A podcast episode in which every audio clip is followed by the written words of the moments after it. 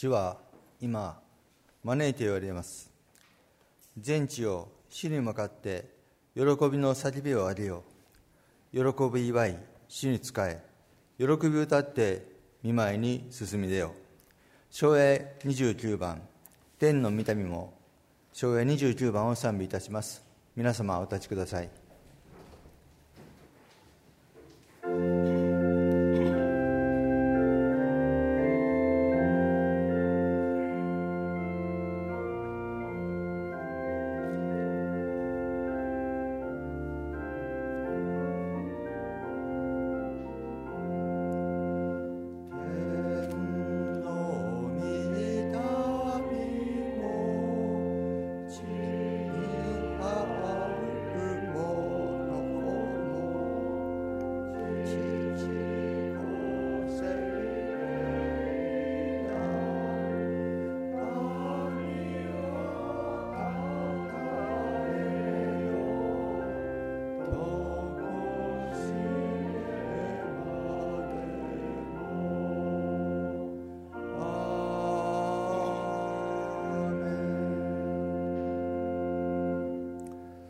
お座りください。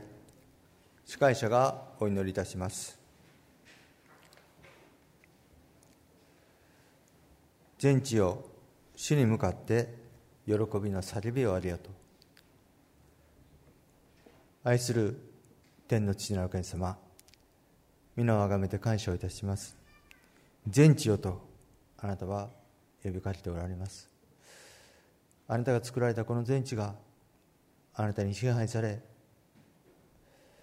その中に私たちが生かされている。そこで喜びの叫びをありよとあなたは語っておられます。私たちには分かりませんけれどもさまざまな困難の中でもこのようにあなたが招いてくださっていることを感謝いたします。その飯に応えて私たちは今ここに集まり礼拝を捧げております。どうか今捧げておりますこの礼拝を賛美を祈りをあなたが聞き入れてくださりそして御言葉を持って語りかけてください。御言葉の御用に立てられております石崎先生を豊かに用いてくださり私たちに先生を通して語ってくださいますようにお願いをいたします。奉仕に預かる一人一人を強めてくださりこの奉仕を全うできますように導いてください。またここに来ようとしておられます方がおられましたらその足を守りここに送ってください。さまざまな事情でここに集うことのできない方々が多くおられることも知っております。お一人お一人を祝福してくださり同じ恵みを与えてくださいますようにお願いいたします。すべてを見てに委ねてイエス・キリストの皆によってお祈りいたします。主の祈りを捧げます。主の祈りは賛美歌93 5 a でございます。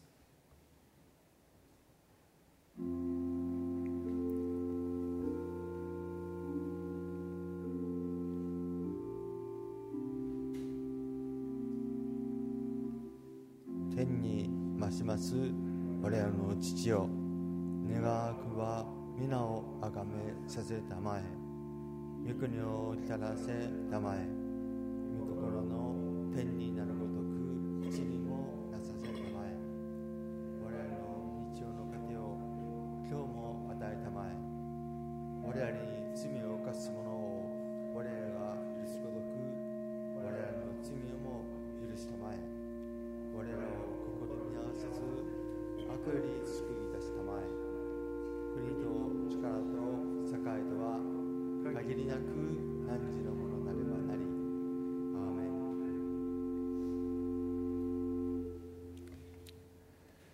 購読詩編を購読いたします。詩編の箇所は57編1節から12節。賛美歌を後ろから開いてくださいまして61ページでございます。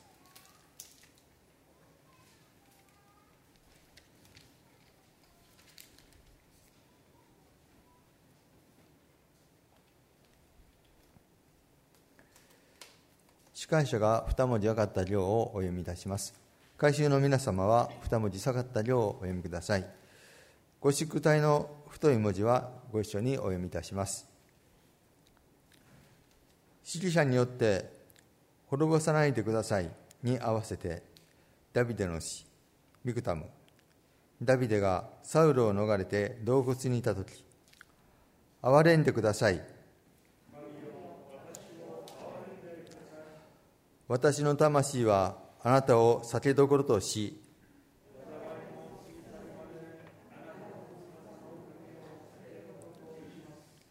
意図高き神を呼びます。私のために何事も成し遂げてくださる神を天から使わしてください。神を使わしてください。慈しみと誠を私を踏みにじる者のあざけりから私の魂は獅子の中に火を吐く人の子らの中に伏しています。彼らの歯は槍のように矢のように舌は剣のように鋭いのです。神を天の上に高くいまし栄光を全地に輝かせてください。私の魂は鏡み込んでいました。彼らは私の足元私の前に落とし穴を掘りましたがその中に落ち込んだのは彼ら自身でした。私は心を確かにします。神よ私は心を確かにしてあな二たにに賛美の歌を歌います。目覚めよ。私の誉れよ。目覚めよ。盾ごとよことよ。私はあけぼのを呼び覚まそう。主よ諸国の民の中で私はあなたに感謝し国々の中で褒め歌を歌います。あなたの慈しみは大きく天に満ちあなたの誠は大きく雲を覆います。神を天の上に高くいまし栄光を全地に輝かせてください。それでは皆さんでお祈りをいたします最初に東さんにお祈りをしていただきまして続いて皆さんでお祈りいたしましょ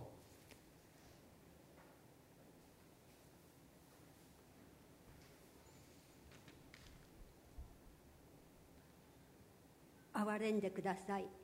神よ私を憐れんでください。神よ天の上に高くいます。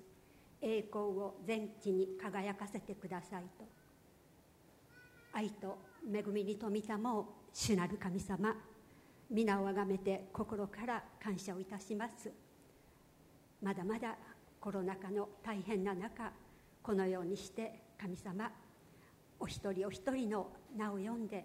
このところに礼拝を捧げる民として導いてくださったことを覚えて心から感謝をいたします。それでもまだお家にいて共に礼拝を捧げることのできない多くの兄弟姉妹を覚えます。どうぞそのところにあってあなたが豊かに望んでくださって同じ恵みを注いでくださることを切にお願いをいたします。かっては神様あなたに背を向けまたあなたを無視して闇の中を歩んでいたようなものを一方的なご愛によって汝は我が物なりと神様救い出してくださりこの幸いな生涯へと導いてくださったことを覚えて心から感謝をいたします。どうぞ神様常に御言葉によって養われまた御言葉によって導かれたあ信仰の歩みを成していくことができるように憐れんでくださって導いてくださることを切にお願いをいたします。今日は石崎先生をお立てくださって感謝をいたします。どうぞ先生をご精霊に満たして神様あなたからいいてるメッセージをどうぞ神様私たちに十分に語っていただくことができるようにご精霊に満たして先生を豊かにお持ちくださることを切にお願いをいたします。主よお語りください。しもべ聞きます。どうぞ私たちの霊の耳を心を開いていただいて神様あなたの御心御胸をどうぞ細き御声を聞き逃すことがありませんように死を助け導いてください。そしてどうかこのところからあもう一度新しい命に満たされて使わされていくことができるようにこの礼拝をどうぞ神様が祝福してくださることを切にお願いをいたします。司会をしてくださる西村さんまた総学者の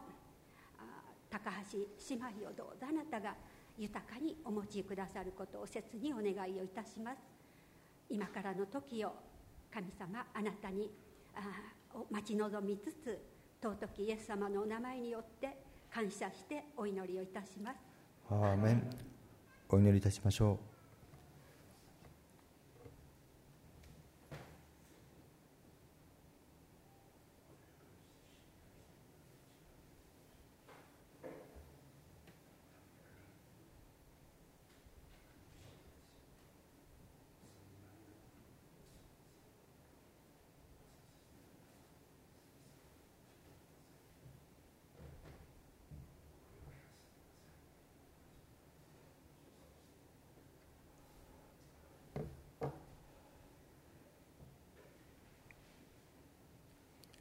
それでは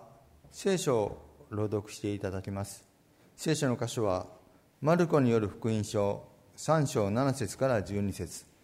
マルコによる福音書3章 7, 章7節から12節。新約聖書の65ページでございます。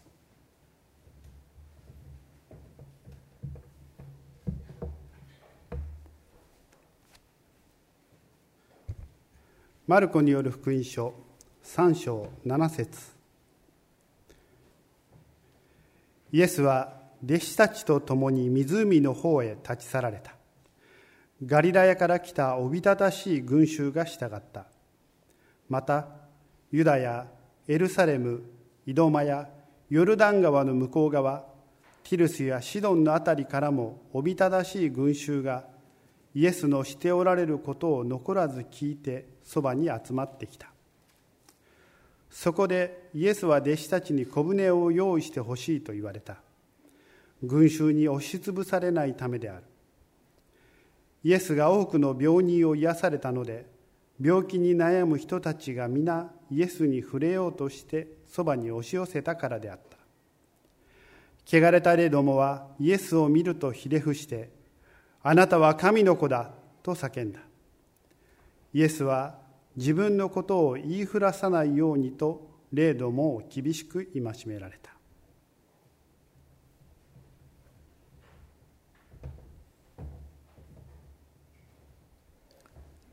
使徒信条を告白いたします。使徒信条は賛美歌93、4、1A でございます。使徒信条賛美歌93、4、1A 皆様お立ちください。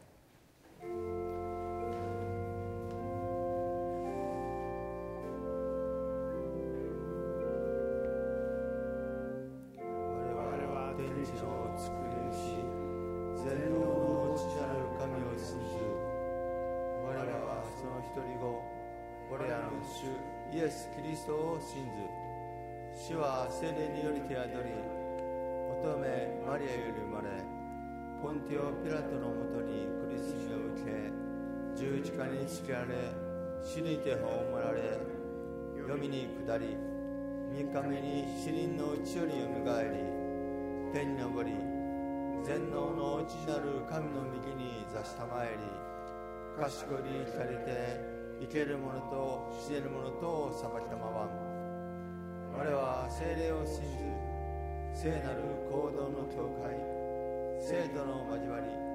罪の許し体のよみがえり特性の命を信ず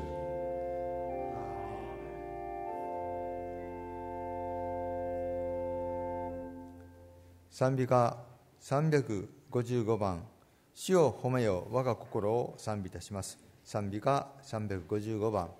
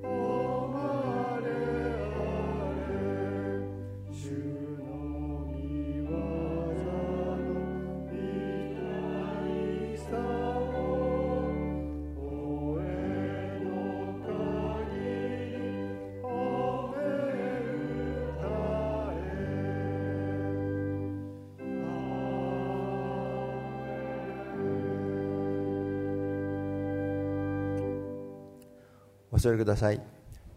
牧会祈祷を石崎義人先生牧師に伝道師に育てていただき続いてバズる福音と題してメッセージを取り次いでいただきます。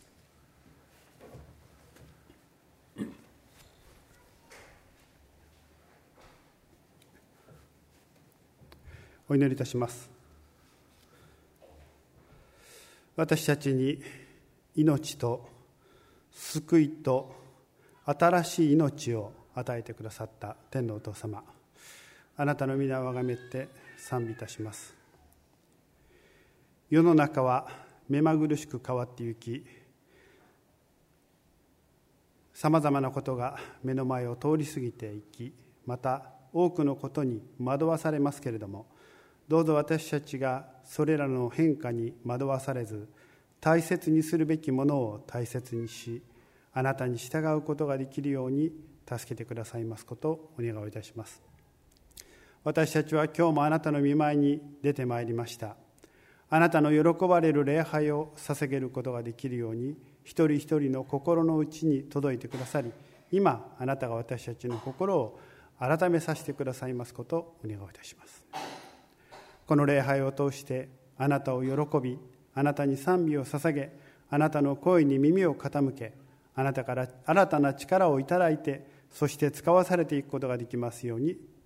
導いてくださいますことをお願いいたします。あなたの見舞いに出たくてもコロナのウイルスの影響のためまたこの猛暑のためさまざまな体調不良のために出ることができないでいる方々がおられることを覚えますけれどもそれぞれの場所であなたを覚えあなたに礼拝を捧げることができますように導いてくださいますことをお願いいたします。この1週間もあなたと共に歩むことができる1週間としてくださいますことをお願いいたします。イエス様のお名前によってお祈りいたします。アーメン。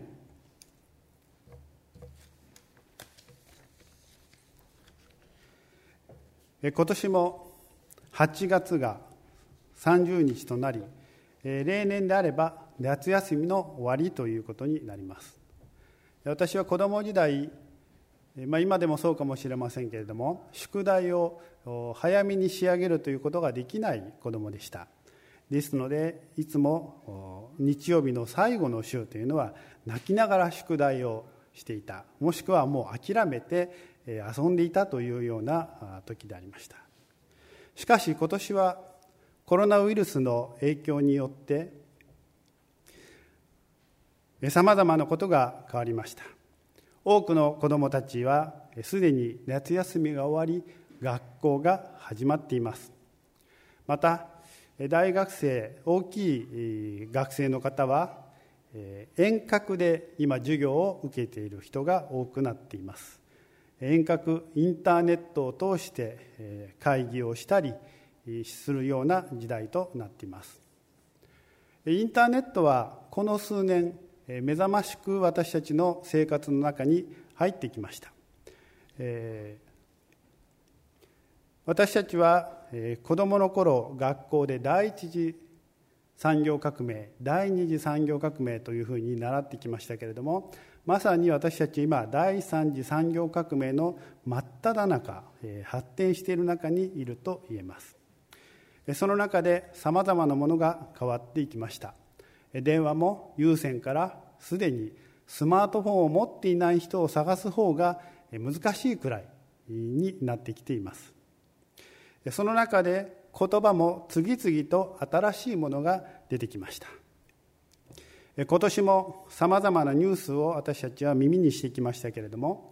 よくテレビのニュースでも出てくるものに炎上したというものがありました。誰かが失敗をするとそれを責める人たちがたくさんいてその責める人が責める発言があふれている状態を炎上すると言います。これはインターネットの匿名性からも来ると言われていて誰が発言しているかわからないから安心して責めることができるというようなことがあります。またバズる今日の説教のタイトルにも書いてありますけれどもバズるという言葉も最近はよく聞くようになりました。このバズるというのは何かと言いますと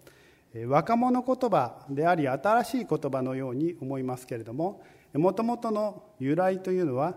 このバズ BUZZ という英語から来ています。そもそもは蜂がブンブンと飛んでいてやかましい様子を表すものでありました。今このバズるというのは先ほどの炎上と逆の意味で使われます。好ましい好意を持ってそのことがたくさんの人に伝えられていること。その状態をバズると言います。バズるというのはまさに情報が拡散していくことであります。それはインタ主にインターネットを通してですけれどもインターネット以外でもテレビや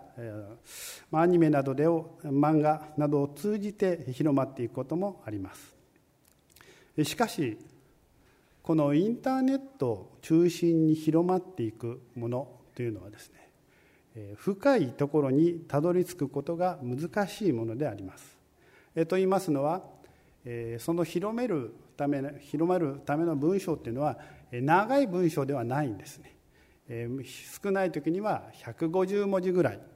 もしくは画面上で言っても紙1枚か2枚ぐらいせいぜい長くて2枚ぐらいのものを読むのが精一杯でそれ以上長いものは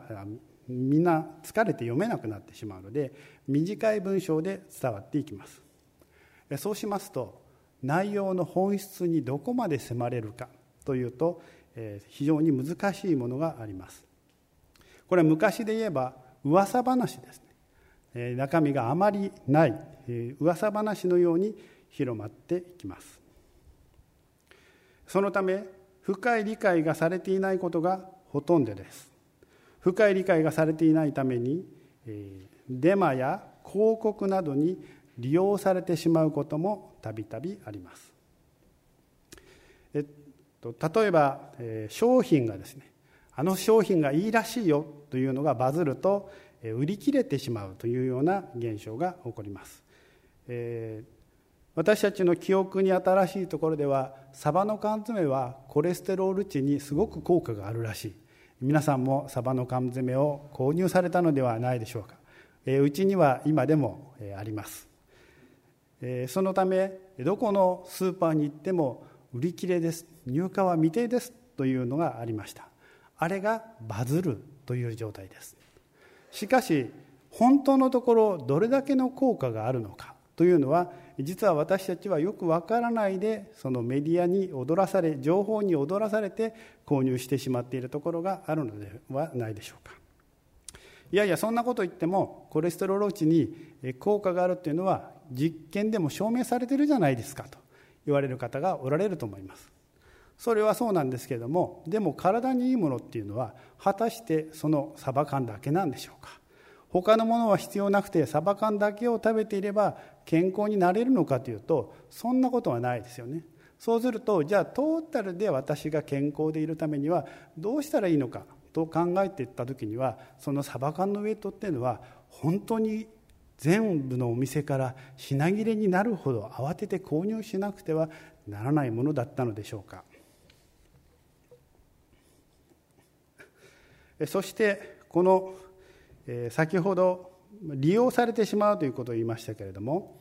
インターネットやテレビとかでもその閲覧数が多いとですねそれが広告収入につながることがあります。ですので裏では実はその作戦を仕掛けたことによって、まあ、サバ缶が売れることもそうですけども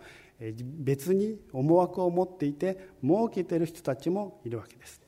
良くも悪くも炎上するにしてもバズるにしても利用する人が出てきます。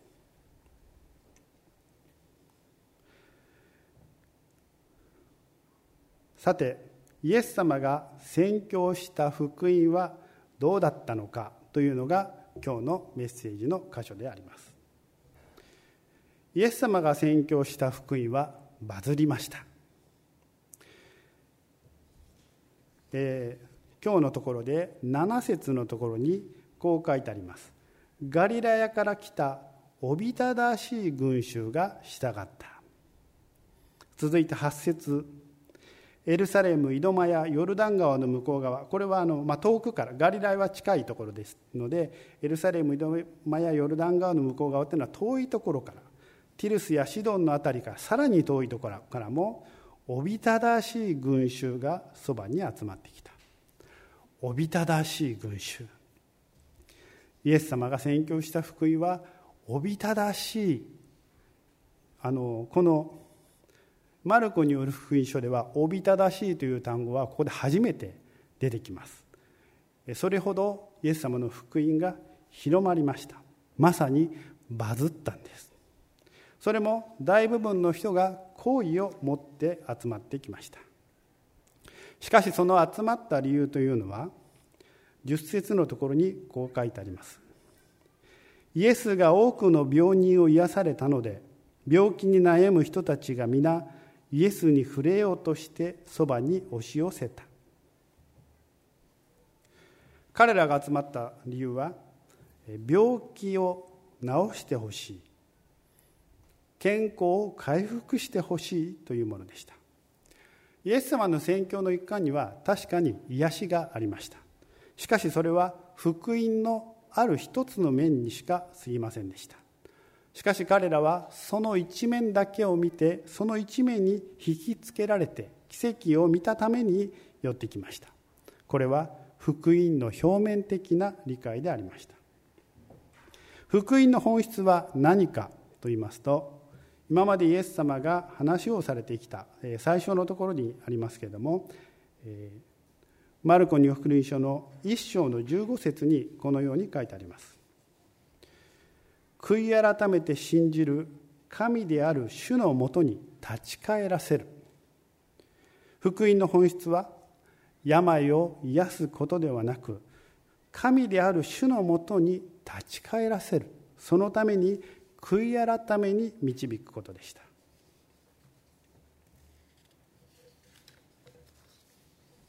それから考えると集まったおびただしい群衆がまさにバズった状態で深い理解によって集まってきたのではないことが見て取れます。そしてさらに今日のところの最後12節集まった群衆たちの中に悪霊が混じっていたんですけれどもイエス様はその悪霊に対しては自分のことを言いふらさないようにと霊どもを厳しく戒められました。悪霊はなぜ言いふらしてはいけないのか。私がまだ青年であった時に教会に行ってた時には悪霊はイエス様が神の子であることを知っていた。しかしイエス様はそれをさせなかった。それは、えー、その理由についてはあんまりよく分からなかったんですね。悪霊は、えまあ、神神に仕えるものではないのでイエス様はそれを喜ばなかったというふうに聞いていたんですけども今の私たちにはこの理由が日常的に肌に感じるように分かるのではないでしょうか。今メディアやインターネットを通してよくステルスマーケティングと言われますけれどもステルスマーケティングまあ悪、えーひどいものになると完全に嘘っぱちを書くんですけれども高等なステルスマーケティングというのは嘘は書かないですね。でも全部を伝えるわけでは先ほどのサバ缶のようにコレステロール値がすごくいいらしいよ。でも黙っているのはトータルの健康から言ったらこれはこのぐらいのウェイトですよっていうところは言わないわけです。この効果があります。というだけでそれは真実嘘ではないけれどもやはり真実でもない。本当のところは伝わらない。嘘でなくても都合がいいとこだけ伝えることで相手の思いを操作することができてしまいます。最近のニュースによくありますようにそのように意図的に操作しようとするのは大変危険なことであります。今このようなことがされるのは日本の中ではお金を儲けるために利用されることが多いですけれどもこれを利用してきたのがヒットラーのような独裁者でありまた今独裁を目論んでいる国のリーダーたちがしようとしていることでもあります。悪霊がもしイエス様が神の子であるということを述べ伝えて伝えるとしたらこのようになったのではないでしょうか。イエスは神の子と名乗っている。そして罪人を裁くそうだ。だからイエスには近づかない方がいいんじゃないの？というような言い方をされれば、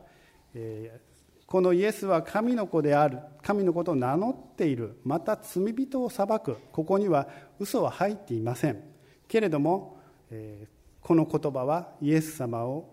から人を遠ざけするには十分な言葉となってしまいます。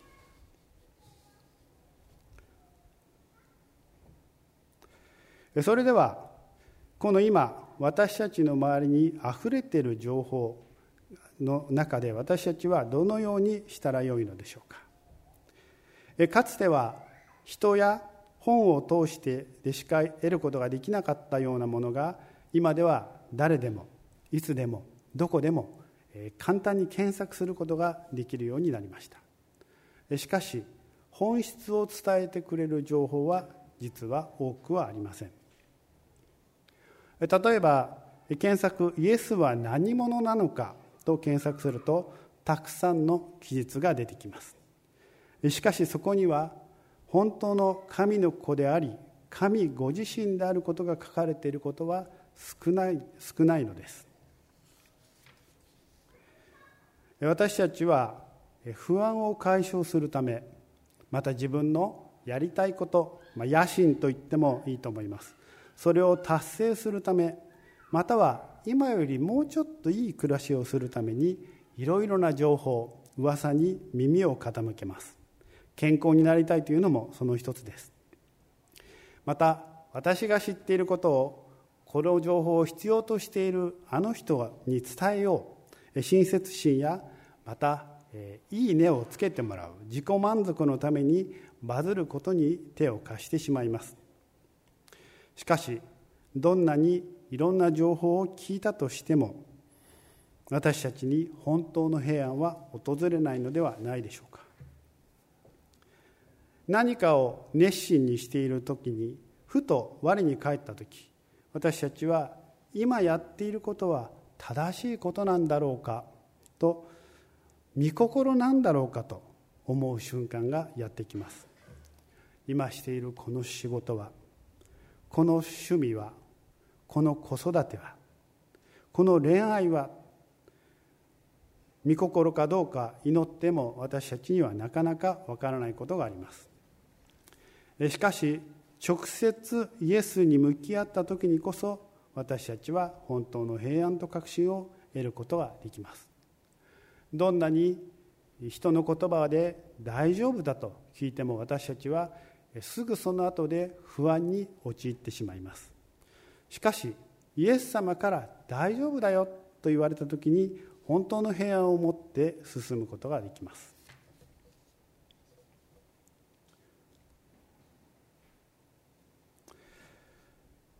イエス様のところに集まったおびただしい群衆も現代に生きる私たちも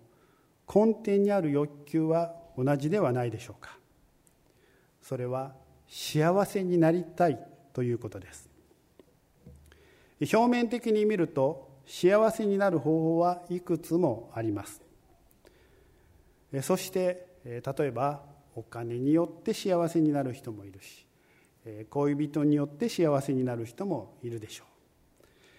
う。そういうふうに見ていくとその中の一つに福音を信じるという選択肢があることのように感じてしまいます。しかし神様に作られた私たちの本当の幸せとは神と共に歩むことです。平安や確信安全というのは神と共に歩んだ時に得ることができる結果にしか過ぎません。しかしこの世の中のように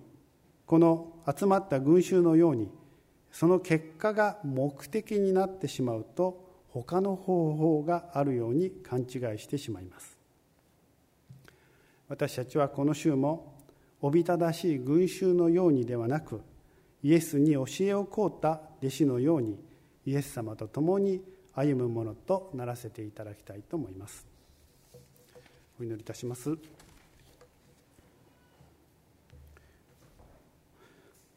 おびただしい群衆がイエスのしておられることを残らず聞いてそばに集まってきた。天のお父様おびただしい群衆がイエス様のところに集まってきましたけれども彼らの理解は深いものではなく彼らが見ているのはイエス様が本当に伝えたいものではなく自分の利益になる奇跡だけでありました。私たちもともするとそのように自分の利益ばかりを求めてしまいますけれども真の平安真の私たちの幸せはあなたと共に歩むとこにあることを思い起こさせてくださいますことをお願いいたします。この週も私たちにどのような出来事が待っているのか私たちには分かりませんけれどもあなたが共に歩んでくださる平安のうちを歩ましてくださいますことをお願いをいたします。イエス様のお名前によってお祈りいたします。アーメン。しばらくご一緒にお祈りいたします。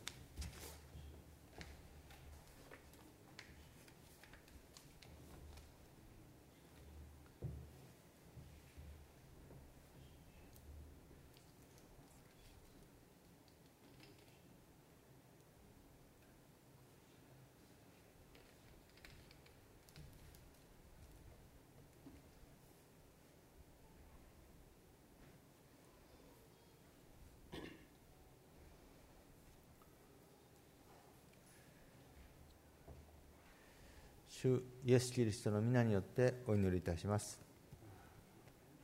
この後賛美歌を賛美し感謝の祈り献金へと続きます。それでは賛美歌461番「見恵み豊けき」を賛美いたします。賛美歌461番でございます。皆様お立ちください。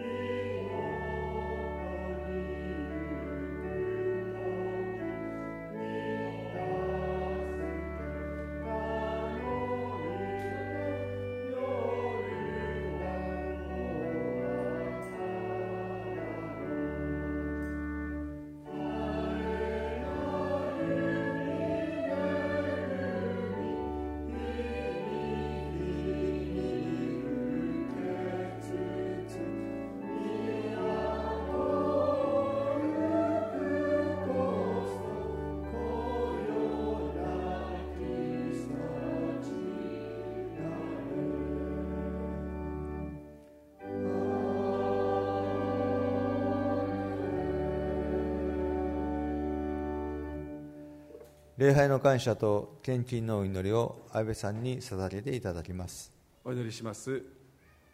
愛する主を感謝します。暑い中こうして私たちを招いてくださりあなたの御言葉を聞くことができたことを感謝します。あのおびただしい群衆があなたの身元に集まってきた時にあなたの福音の何に耳を傾けていたのかを思う時でありました。主よ私たちがあなたの福音を聞く時にどうぞ自分の都合の良い部分だけを切り取って聞くことがありませんように。またこの福音を伝える時に相手のことを思うばかりに相手のニーズに合わせてあなたの福音の一部分だけを伝えることがありませんように。本当に主よあなたの福音のすべてを聞きすべてを伝えるものとしてこのところから私たちを使わせてください。また与えられているあなたの御言葉の中に耳を塞ぎたくなるような言葉がもしあるとしてもどうぞそのあなたの御言葉を聞き従うことができますように。あなたが良きものを与えようとしておられることを私たちが忘れずこの1週間も歩むことができますように死を支え守り導いてください。今から捧げますこの献金どうぞあなたのご生成のために尊く用いてください。捧げますお一人お一人の健康なりわいをどうぞ祝福してください。感謝しイエス様のお名前によってお祈りいたします。アーメンお座りください。総額のうちに献金をいたします。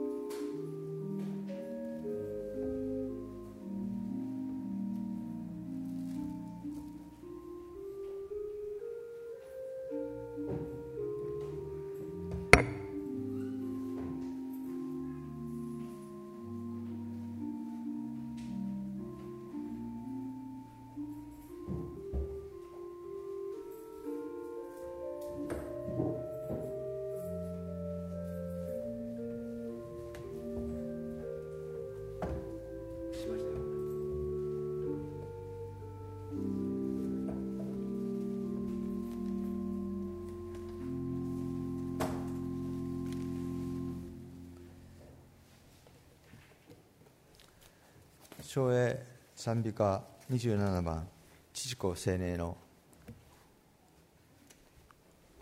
昭栄賛美歌27番。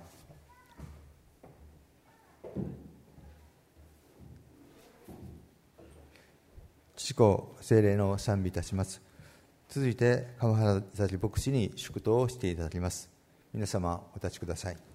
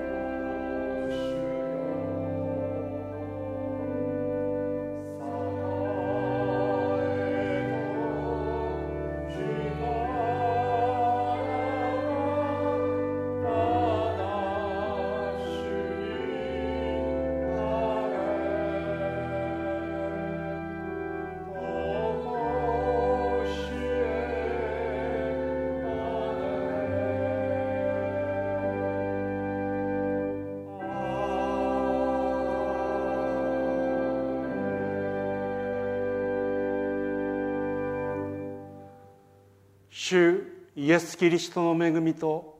神の愛と精霊の交わりとがあなた方一同と共にありますように。アーメン